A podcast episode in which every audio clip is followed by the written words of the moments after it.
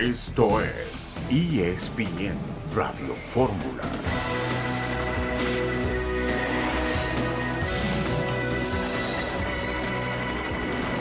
Un saludo en este jueves 4 de enero de 2024. Estamos aquí en esta emisión multimedia de ESPN Radio Fórmula. Jesús Dueñas despedido del Cruz Azul. Salvador Reyes cerca del Necaxa. Nahuel Guzmán se reportó con los Tigres. Los Rayados buscan repatriar a Gerardo Arteaga. Fernando Ortiz habló sobre el Monterrey y la importancia de ganar el título, ahora sí, en el fútbol mexicano. Héctor Huerta, buenas tardes. Hola Beto, ¿qué tal? Qué gusto saludarte. Pues los equipos de...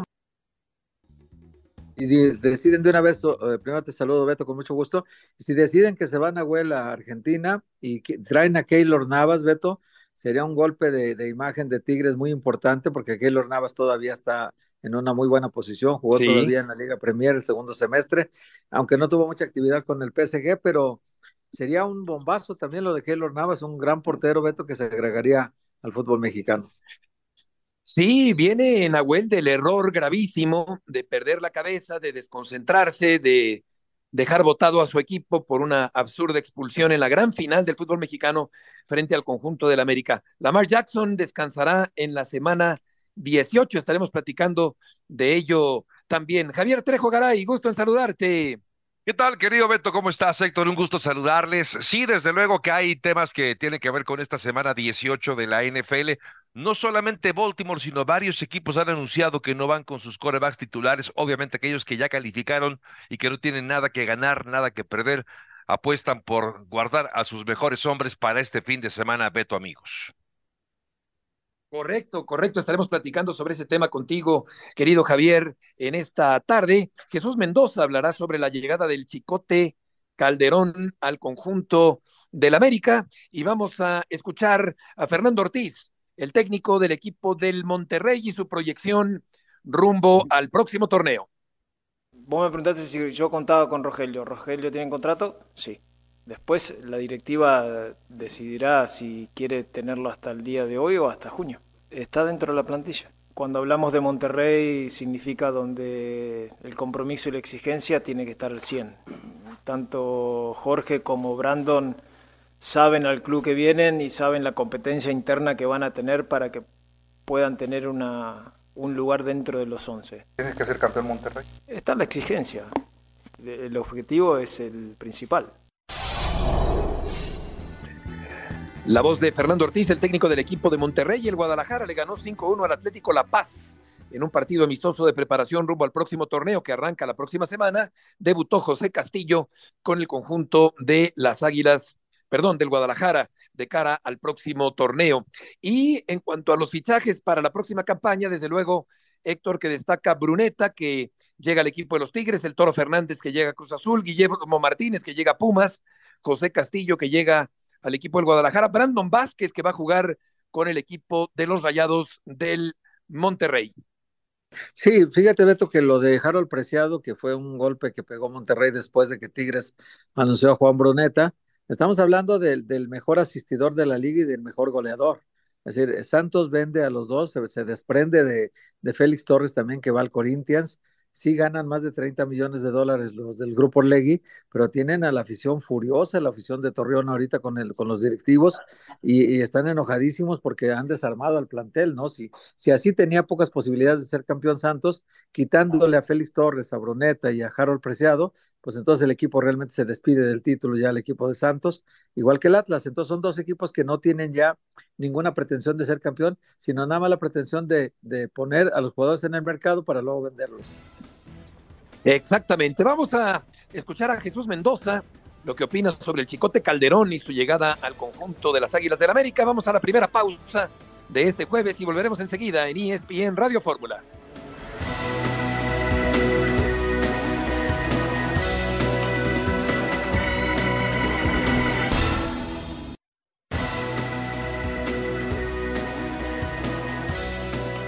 De regreso en esta tarde, Chuy Mendoza fue el último jugador que pasó del Guadalajara al América en el año 2000 y lo vamos a escuchar con respecto a la llegada al América, el campeón del fútbol mexicano del Chicote Calderón. Honestamente, quizá no era el momento de traer un, personaje hacia la América por todo lo que conlleva. Ahora no es lo mismo que hace 20 años. Ahora hay un mundo de opiniones, hay redes sociales, hay teléfonos con cámaras, o sea, ya, ya es bien difícil mantener una, pasar desapercibido, ya es bien difícil. Entonces, eh, creo que no era el momento, yo también estoy de acuerdo que a lo mejor tenía que buscar ahí en, en, sus fuerzas básicas. En su momento yo pasé también de Guadalajara a América, de un torneo a otro, pero creo que estoy diferente. Calderón se ha vuelto envuelto, se ha visto envuelto, perdón, en, en polémica, en indisciplinas, en cosas que no le ayudan en su carrera. Eso lo sabemos todos, no es ningún misterio. Entonces, de alguna manera, eso a la afición americanista creo que no le cae muy bien. Tiene que tratar de ganarse a la afición en la, en la tribuna, no besando el escudo en las fotos, no haciendo esas cosas, no, en la cancha, eh, brindándose, eh, dándolo todo por el equipo. Creo que eso, eso es lo que tiene que hacer este Cristian Calderón y en su momento va a ir llegando, va a ir ganándose a la afición y, y, ojalá que sea importante para el equipo, porque al final de cuentas, pues es lo que queremos todos los americanistas, que, que a la América le vaya bien. Se asume Chuy Mendoza como un americanista más. El América va a debutar en el torneo en la cancha de Tijuana el día 13, la próxima semana, contra el conjunto de los Cholos. Hay que recordar, Javier, que Jesús Mendoza vistió 15 camisetas diferentes. Una de ellas el América, el eh, Guadalajara, el Atlante, jugó en el Atlante también Chuy Mendoza. Pero claro que la transferencia que más notoriedad alcanzó fue aquella cuando pasó del Guadalajara al conjunto del América. Y no ve Mendoza, Javier, con buenos ojos la llegada del Chicote Calderón al conjunto americanista para el próximo torneo. Al igual que muchos aficionados del América, ¿no? Que tampoco están muy conformes con esta, esta transferencia de Chivas al América. Si bien comentabas lo de Mendoza, por supuesto, no, es, no ha sido la primera, ni la de Calderón, evidentemente no es la primera, ni la última, seguramente, transferencia de un equipo como Chivas al conjunto del América. Y al revés también, ¿no? Algún jugador que se vaya del América al conjunto de las Chivas. Yo estoy de acuerdo con esta, este tema, es decir, em, eh, ¿realmente eh, Calderón te hace alguna diferencia significativa para un equipo como el América con sus 14 títulos recientemente logrados? Yo lo único, eh, querido Beto, Héctor, amigos, en lo que creo es que si Jardiné ha pedido al Chicote Calderón, si él está de acuerdo, yo me parece que ya se ganó el crédito suficiente el técnico brasileño, que en su primer técnico, en su primera temporada, perdón, hizo campeón al conjunto de las Águilas del la América. Me parece que hay que darle el beneficio de la duda. Sí, el movimiento no sienta bien, sobre todo por las indisciplinas de las que ha incurrido de sobra conocidas, y de hecho se habla de esa de esa famosa cláusula, ¿no? Que podría algún condicionante para tratar de controlar el comportamiento de Calderón. Pero yo, insisto, si el técnico lo pide y con lo que hizo Jardiné, yo, yo le creo. Le metió seis goles al América, dos al Atlético de San Luis, dos a los Pumas, tres al Querétaro. Ahora llega al conjunto de las Águilas del América para este torneo y creo, Héctor, que tiene la ventaja en cierta forma sobre, eh, sobre Fuentes, porque es 11 años más joven que Fuentes.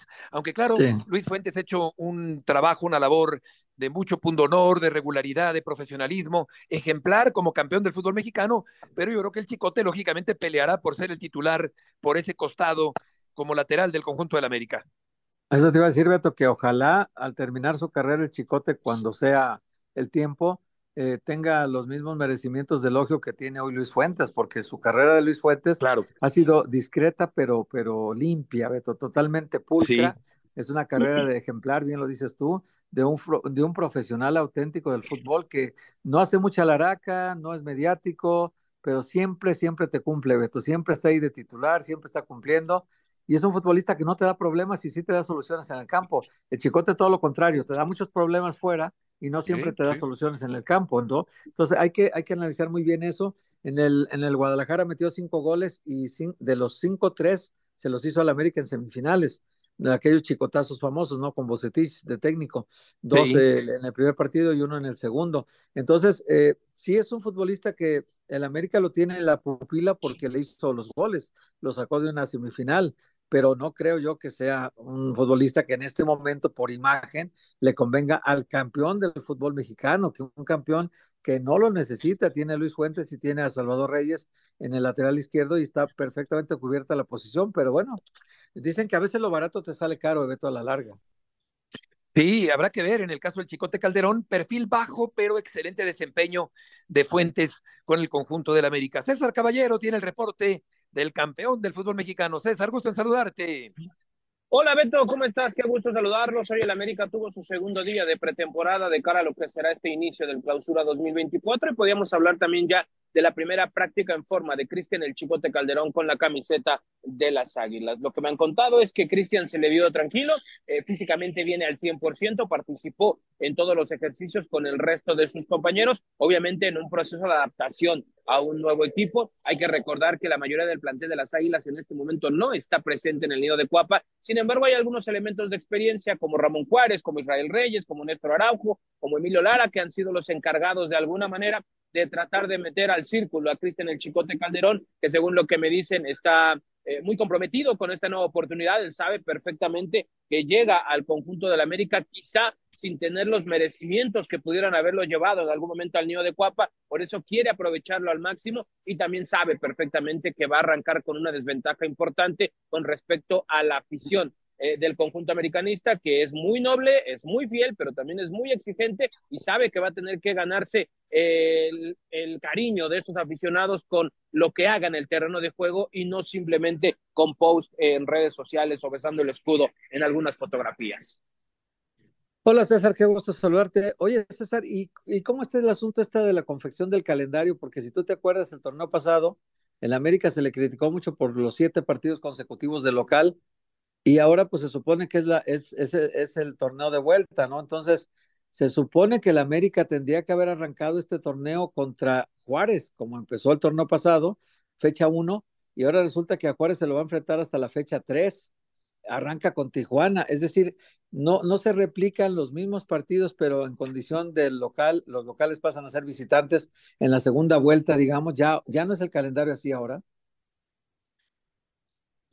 Ah, ¿Cómo estás, Héctor? Qué gusto saludarte. Mira, ya cambió esta situación desde hace un par de torneos. Ya no son calendarios espejo con respecto a lo que se vivió en el primer certamen, que en este caso fue la Apertura 2023. Eh, cambia el orden, eh, los rivales eh, no cambian con respecto a la localidad y la visita. Si tú visitaste en el primer torneo, vas a ir de de local en el segundo, pero lo que sí cambia es el orden, ya no son calendarios totalmente espejo, y por esta razón es que el América comienza enfrentando al conjunto de los Cholos de Tijuana, que en el torneo anterior los enfrentó prácticamente al final de la apertura 2023. Lo que también no cambia es que las Águilas van a tener menos partidos como local en este torneo después de todos los que tuvo en el certamen anterior. Entonces, eso representa un hándicap importante para el conjunto del América porque ese camino hacia el bicampeonato va a tener eh, muchas más visitas eh, de lo normal, entonces, ni modo, así lo, lo tiene que afrontar el América. Ya en su momento sacó ventaja de la situación de jugar como local tantos juegos en el Estadio Azteca, ahora va a ser diferente, va a ser en el Estadio Azul, pero bueno, no hay pretextos, el objetivo es absolutamente el mismo, el América va por el bicampeonato a pesar de los problemas que ahora tendrá que enfrentar en el calendario y porque también va a tener una segunda competencia alterna que es la Liga de Campeones de la CONCACAF. ¿Qué tal, César? Te saludo con mucho gusto. Permíteme regresar al tema del Chicote Calderón. Yo nada más quisiera, me tengo esta duda a propósito de la polémica que ha resultado la contratación de este recién exjugador de, del rebaño, que ahora llega al equipo campeón del fútbol mexicano. Dentro de esta cláusula de, de, rendimiento de la que se habla, en la que ha firmado en el contrato el Chicote Calderón, al, ¿alude al comportamiento disciplinario o estrictamente hablamos de un tema deportivo, César? ¿Cómo estás, Javo? Qué gusto saludarte, hermano. Mira, en el tema disciplinario, todos los futbolistas que vienen a jugar al conjunto del América tienen estipulados reglamentos de conducta donde vienen también estipuladas multas y las situaciones extremas, porque prácticamente tendríamos que hablar de algo extremo para que te cueste una rescisión de contrato. Todos los futbolistas de las Águilas, cuando entran a este club, eh, de, de, alguna manera se atienen a este reglamento interno. Yo he estado platicando con gente cercana a la directiva, también con gente cercana al Chicote Calderón, y me dicen que no hay como tal una cláusula que pudiera eh, así tan sencillamente poder rescindir el contrato en el próximo verano. Obviamente yo no entro aquí a desmentir a otros medios, es simplemente la información que yo tengo con respecto a esta situación. Eh, obviamente se, se, les va a medir eh, el rendimiento, se, se va a medir eh, los minutos jugados, se, se le va a medir un buen comportamiento, pero así que haya una cláusula de salida inmediata, ah, lo que claro. yo sé es que no la hay. Pero bueno, te repito, todos los futbolistas de las Águilas están atenidos a un reglamento interno y todos los futbolistas americanistas se tienen que atener a las sanciones que, que de ello conlleve. Te puedo dar un ejemplo que sucedió el torneo pasado, un futbolista joven de las Águilas, no vamos a decir el nombre, eh, llegó eh, aquí en un estado inconveniente después de, de, una fiesta y no volvió a pisar el campo de juego con el primer equipo azul crema. Entonces, hay esos reglamentos, hay esos lineamientos para todos, no solamente para Cristian Calderón, pero por supuesto que la lupa va a estar encima del chicote por los antecedentes que él ya tiene. Claro. Me temo que el nombre de ese jugador empieza con la letra E. César, muchas gracias por la información. Saludos. Buenas qué, tardes. ¿Cómo, perdón? ¿Es de qué? ¿Es de qué? Sí. ¿Es de, ¿es de Emilio? ¿Es de Emilio? Ah, oye. Ah, oye, Héctor y, y Javier, fíjate que según el diccionario, chicote significa persona joven, robusta y bien formada. Y Ah, va. también hubo un famoso cómico mexicano, Armando Soto Claro. La Marina, Chicote, eh, un famoso actor cómico del cine mexicano. Pero bueno, este Chicote, no sé por qué le llamen así, es otra historia. Y yo creo que como todo jugador del América, como apunta César, tendrá que atenerse al reglamento disciplinario si no quiere que le pase lo que le ha ocurrido en el Oye, Beto. pasado con el- otros clubes. Sí, Este besó el escudo del Atlas, besó el escudo de Chivas y va a besar el escudo del Atlas. sí, sí, sí, un amores. de aquellos. mil amores le dicen. El Mil Amores. Volveremos enseguida.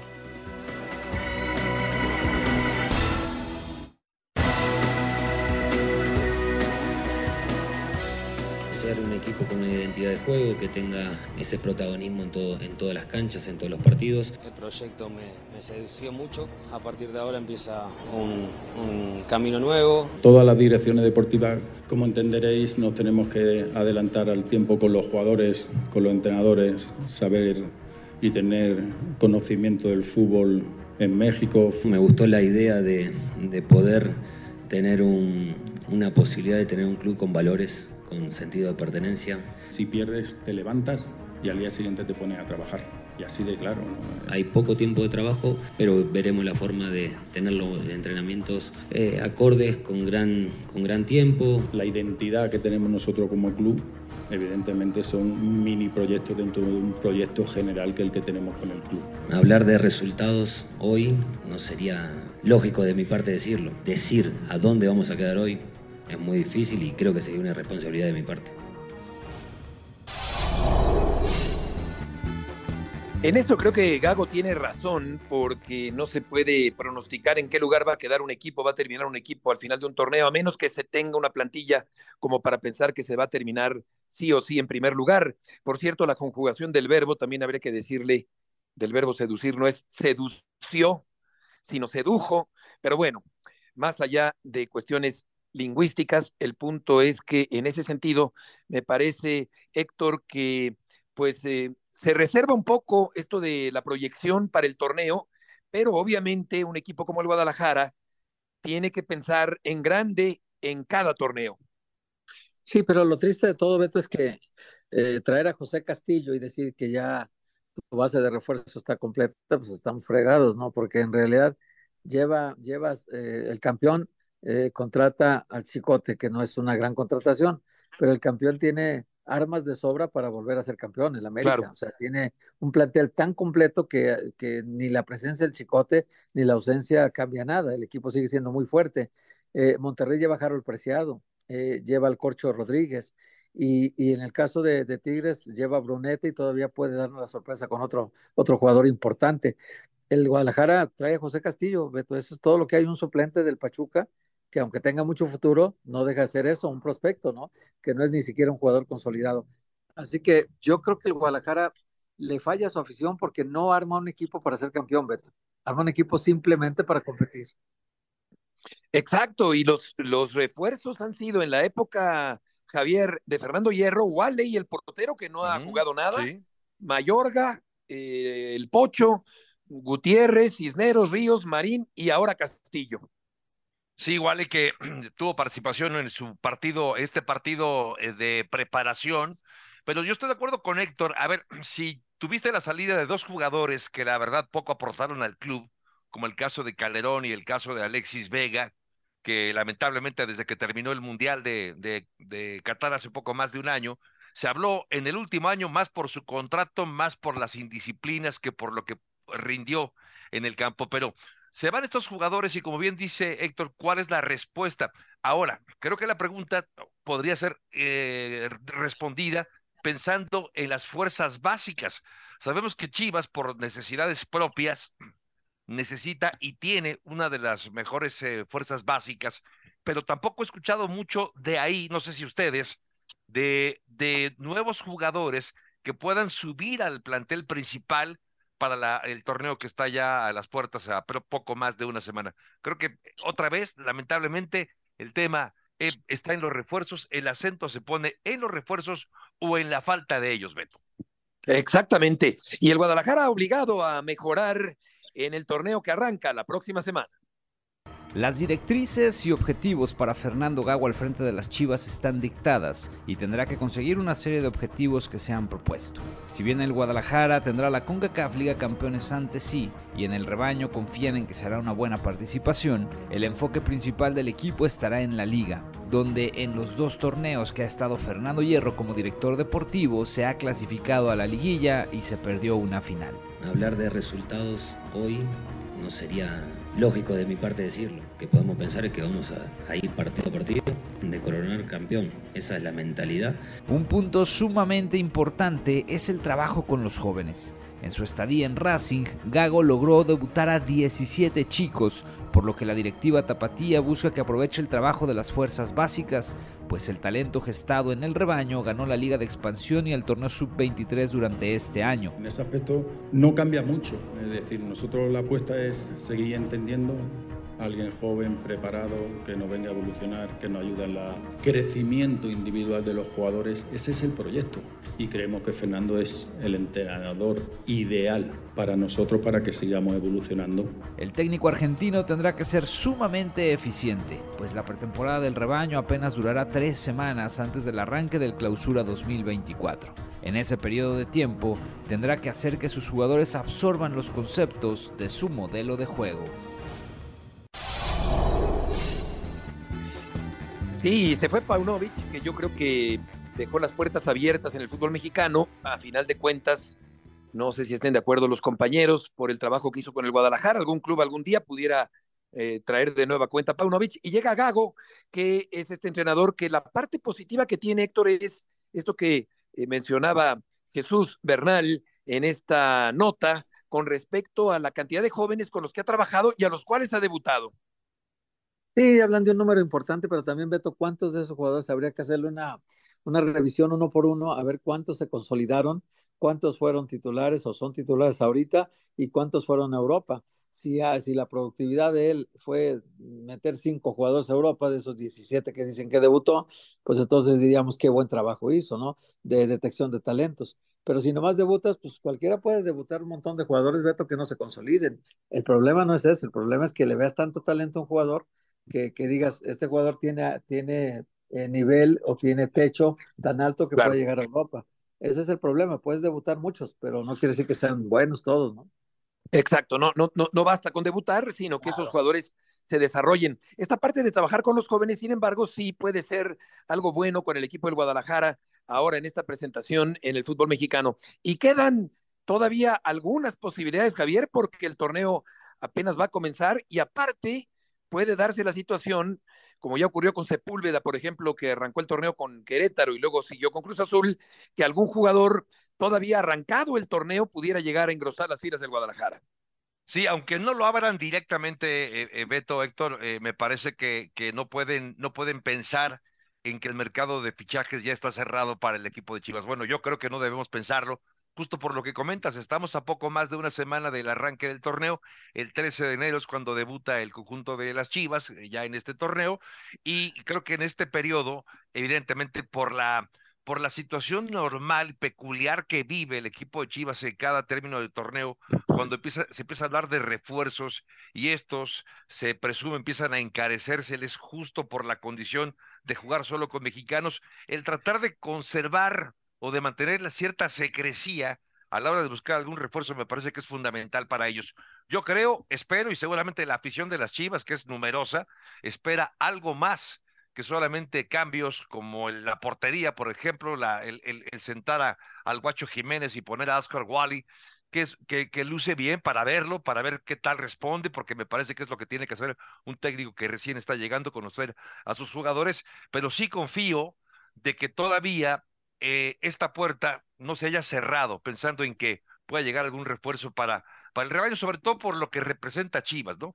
Si Chivas, si América, si los equipos grandes andan bien, el torneo es mejor, el torneo se anima, así que esperemos que Chivas, el Chivas, Chivas ande bien, Beto.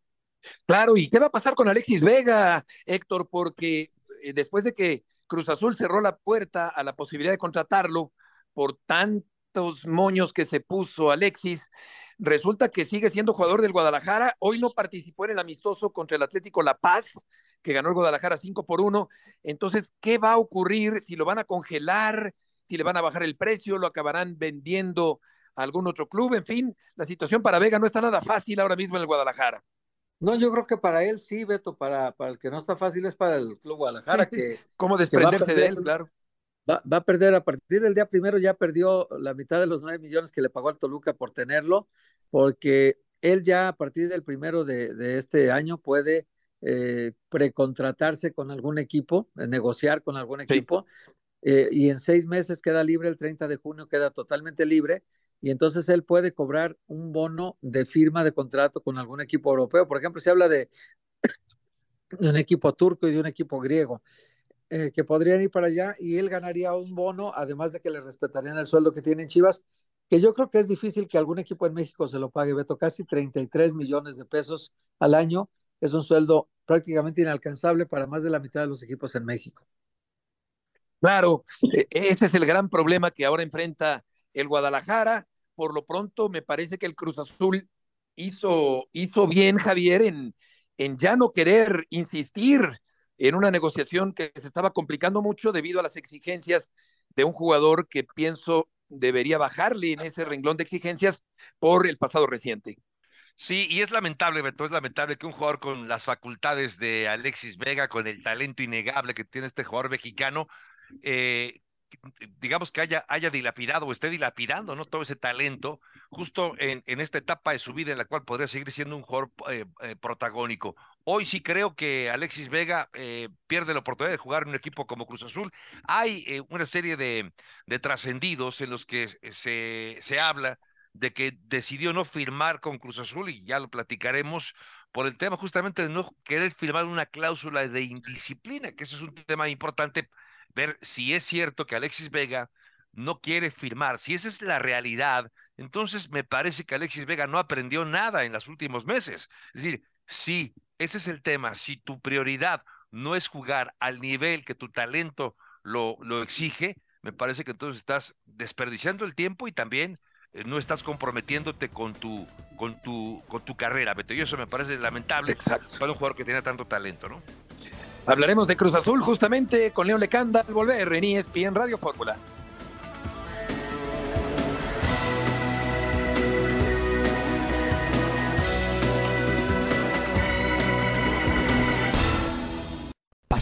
Determinación y constancia es lo que te hace campeón y mantiene tu actitud de ride or die baby. eBay Motors tiene lo que necesitas para darle mantenimiento a tu vehículo y para llegar hasta el rendimiento máximo. Desde sobrealimentadores, sistemas de sonido, tubos de escape, luces LED y más. Si buscas velocidad, potencia o estilo, lo encontrarás todo en eBay Motors. Con más de 122 millones de piezas, siempre encontrarás justo lo que buscas. Y con Guaranteed Fit de eBay, tienes la garantía de que tu pieza quede perfectamente a la primera o se te devuelve tu dinero. Porque con eBay Motors, quemas llantas y no tu dinero. Con las piezas que buscas, a los precios que quieres, tu auto se convertirá en el MVP que te dará el triunfo. eBay Motors. ebaymotors.com. Solo para artículos elegibles se aplican restricciones.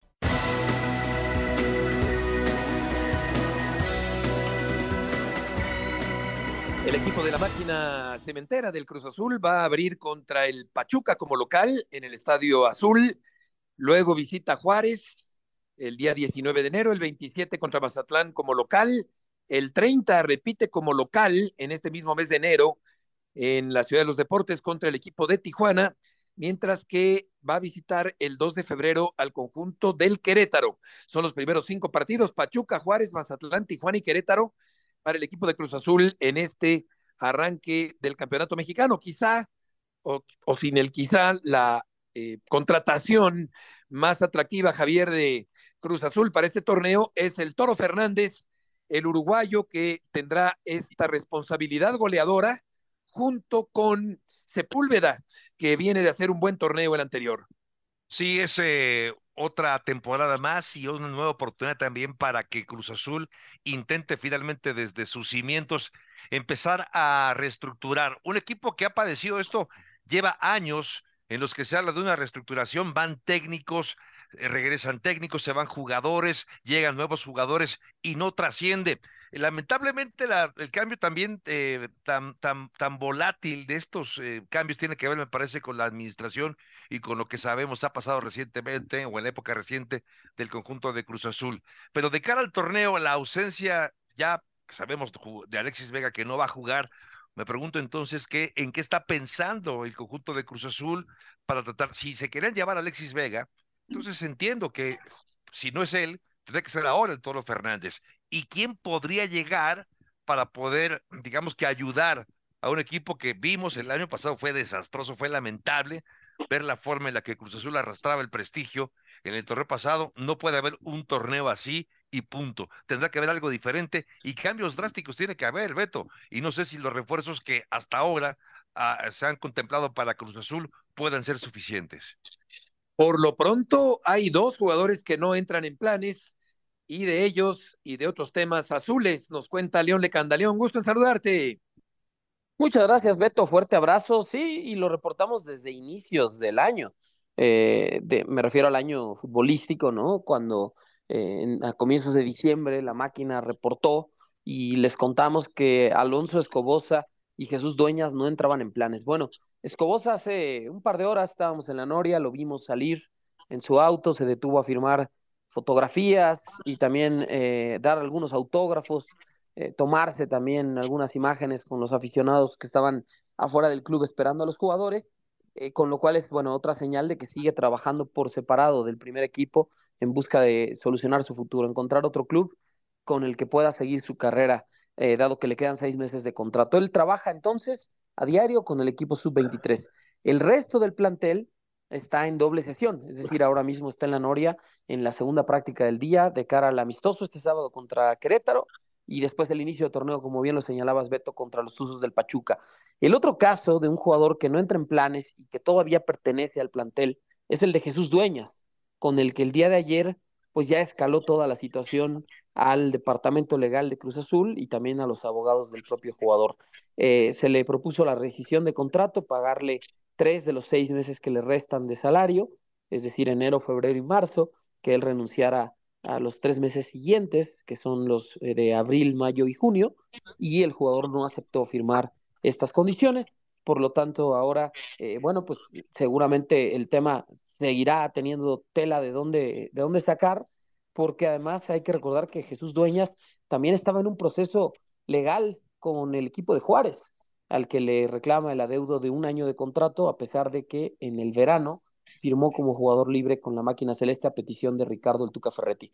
Así que Dueñas no entra en planes desde inicios de diciembre, se le comunicó al jugador, eh, no entra en planes del técnico Martín Anselmi, tampoco de la directiva, eh, trabajó por separado durante prácticamente un mes y cuando Dueñas decidió hacer público su caso a través de redes sociales y una entrevista que concedió a Fox Sports, pues ahí fue entonces que Cruz Azul tomó la decisión de ofrecerle la rescisión de contrato que no ha aceptado hasta el momento el jugador y por lo tanto pues ahora será otro tema legal en el que Dueñas esté involucrado prácticamente de forma paralela con el de Juárez, que está ya en la Comisión de Conciliación y Resolución de Controversias de la Federación Mexicana de Fútbol. Hola León, ¿cómo estás? Te saludo con mucho gusto. Oye León, eh, hasta ahorita de lo que tú sabes, eh, ¿cuánto dinero lleva el Cruz Azul invertido para este torneo? Y, la segunda pregunta que va a responderla con la primera es, ¿tú crees que Jesús Martínez en el Pachuca le hubiera dado a Iván Alonso ese presupuesto de millones de dólares que tú nos dirás para que Iván Alonso los maneje?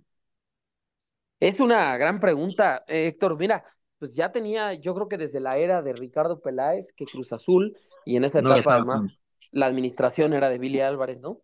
Que Cruz Azul no invertía tanto dinero en, en fichajes.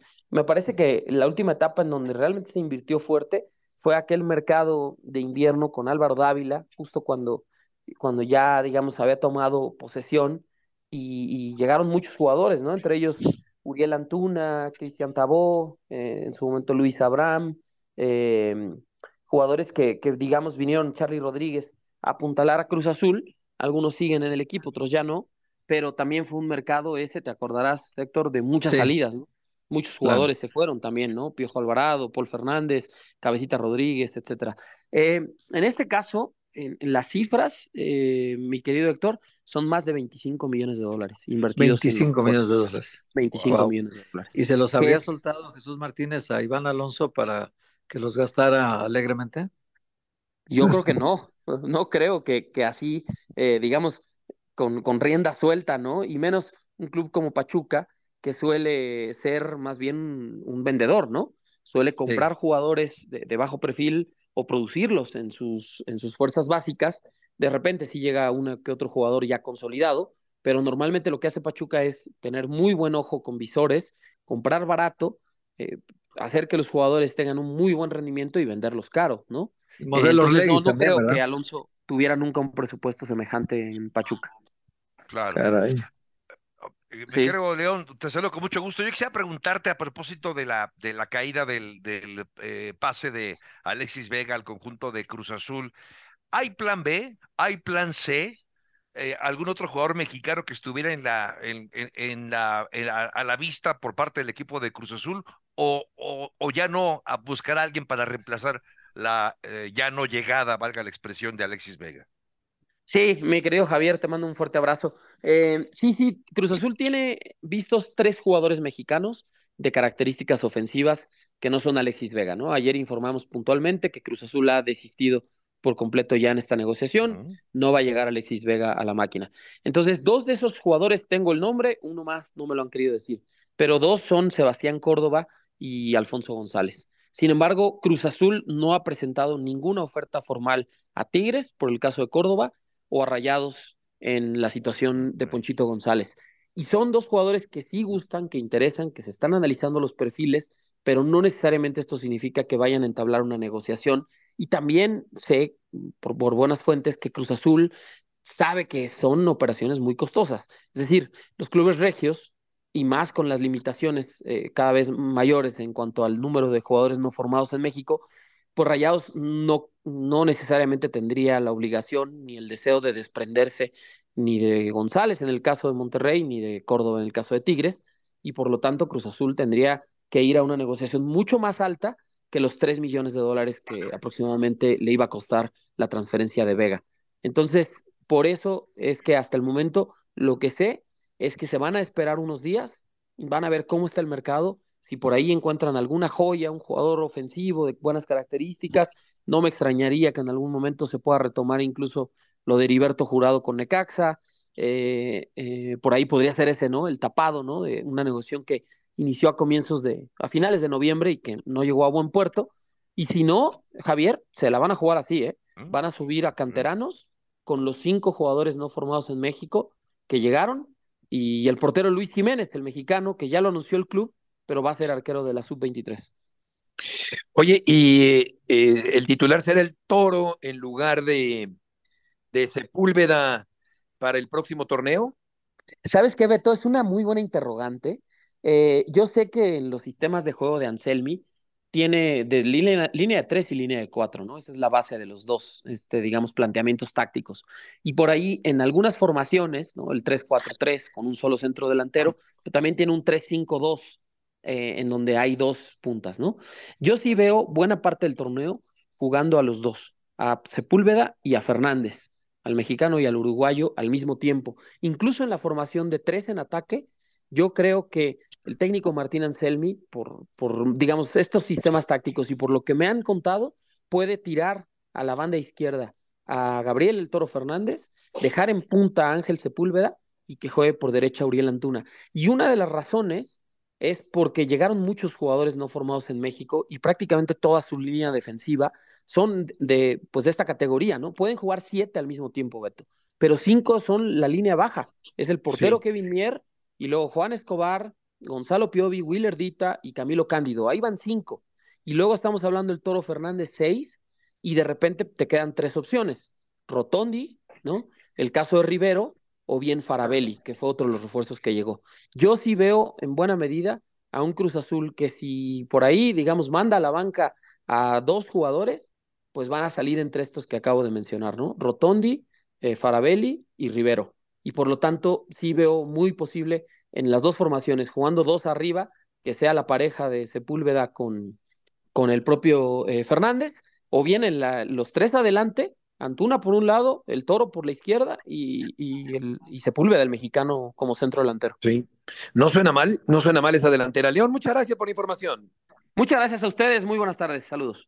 Buenas tardes. El Tan Ortiz llegó a semifinales con el América dos veces, no, tres veces, perdón, y a cuartos de final con el equipo de Monterrey. Fue eliminado por el equipo de San Luis en la campaña anterior. Y vamos a escuchar al técnico del equipo de los Rayados del Monterrey. Realmente interesa o si es falso el, el, interés por Harold Preciado, que sabemos que hoy Brandon Vázquez llega con Monterrey, eh, Rogel y Rodrigo están en la plantilla, si, si esto es real o, o si es, es, falso. Seguimos insistiendo con algo que le voy a contestar siempre lo mismo, hoy es el trabajo de la directiva. Yo entiendo y, y los entiendo que quizás esa incertidumbre de no saber nombres perfectos, quién puede entrar o quién puede salir, pero es el trabajo de la directiva ellos sabrán cuándo es el momento de comunicar y cuándo no. Pero un interés personal, profesor. Recuerdo cuando le preguntamos por Diego Valdés, lo descartó. Ahora sí, descarta ¿Vos te acordás a, de eso? a Harold. Me han preguntado de cabecita también y yo dije que no. Ah, ¿viste? Igual siempre lo que digo y después sale lo que ustedes quieren poner. Entonces, y si no me matan, de cualquiera de las dos que diga, Igual, de acá a dos minutos salen sí, el Tano dijo que sí y dije que no. Cualquier palabra que diga yo, si yo digo acá, van para allá. Si yo voy para allá, van para acá. No todos, pero somos en general. Igual los quiero siempre. Vaya.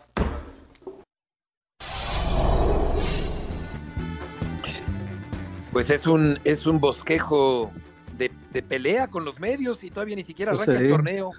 Eh, Héctor con el Monterrey. Pues hubiera dicho que trajeran sus guantes cada quien, ¿no? Para empezar. Yo digo lo que quiero y ustedes ponen lo que quieren. No, pues está todo dar el, el jueguito, ¿no?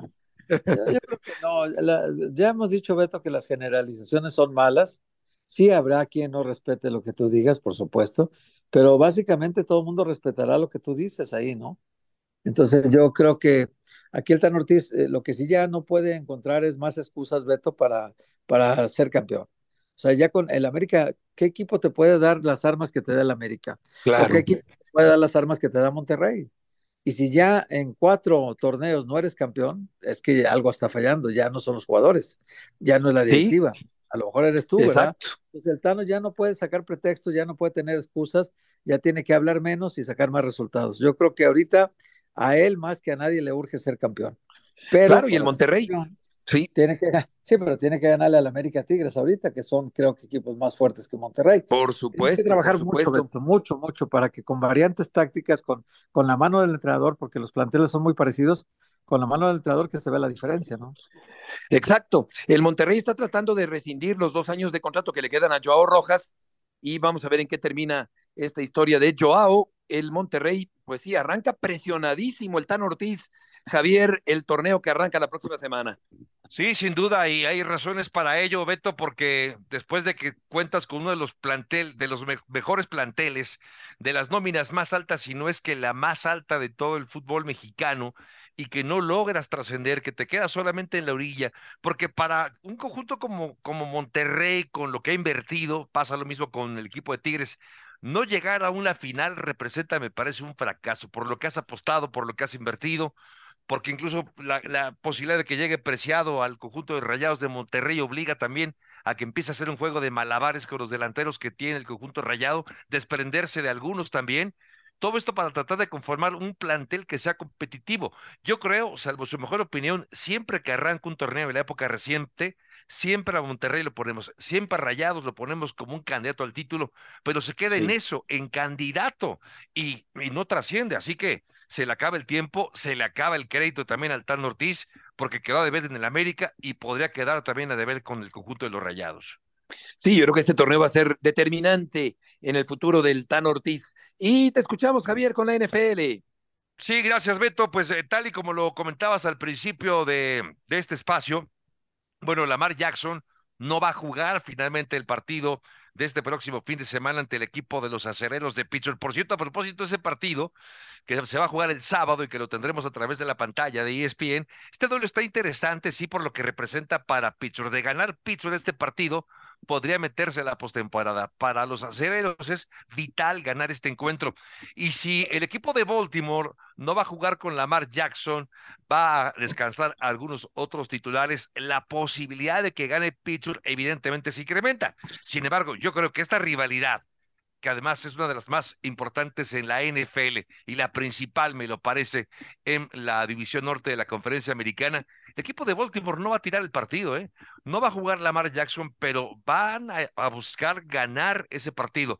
Es decir, si pierde Baltimore ya no le importa mucho porque ya es el número uno, ya aseguró el número uno de la conferencia, pero perder ante Pittsburgh me parece que es inadmisible. Pero hablando de jugadores o de equipos que han decidido que van a sentar algunos jugadores, bueno, se ha confirmado recientemente, por ejemplo, hoy, que San Francisco tampoco va a alinear a Brock Purdy, que es el mariscal de campo titular. San Francisco está en una situación similar a la de Baltimore, ya no pierde su primer lugar en la conferencia nacional, así que no va a jugar Brock Purdy. Matthew Stafford tampoco va a jugar por parte del equipo de los Rams. Eh, digamos que eh, equipos que ya no están peleando por nada, evidentemente estarán buscando descansar a sus titulares eh, y, por ejemplo, otros que están todavía en la pelea, como el caso de, de los Vaqueros de Dallas o Búfalo que va contra Miami este próximo domingo por la noche, que también tendremos en la pantalla de ESPN.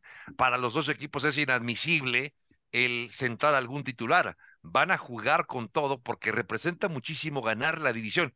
Para Búfalo, por ejemplo, perder el partido podría representar quedar fuera de la postemporada. De ganarlo, no solamente está dentro, sino que además se lleva el primer lugar de la división este de la conferencia americana. Y para Miami, que es un hospital, por cierto, pues también tendrá que salir a ganar y buscar esa victoria, por lo que representa ser segundo de la clasificación y, eh, y tratar de jugar hasta un par de partidos en casa ya durante la postemporada, Beto. Perfecto, Javier. Muchas gracias por esta aportación del fútbol americano. Las Palmas y Barcelona están empatando a uno. Esto eh, al margen de la temporada extraordinaria del Girona allá en el fútbol de España. Juventus le ganó a la Salernitana seis por uno. Sigue sin jugar Ochoa después de su lesión en el hombro con la selección mexicana. Crystal Palace y el Everton están empatados a cero allá en Inglaterra. Julián Araujo no está con el equipo de Las Palmas en el partido frente al Barcelona. Gracias por acompañarnos. Héctor, Javier, buenas tardes, que les vaya muy bien, hasta mañana. Gracias, Beto, buenas tardes, un abrazo. Igualmente, buenas tardes.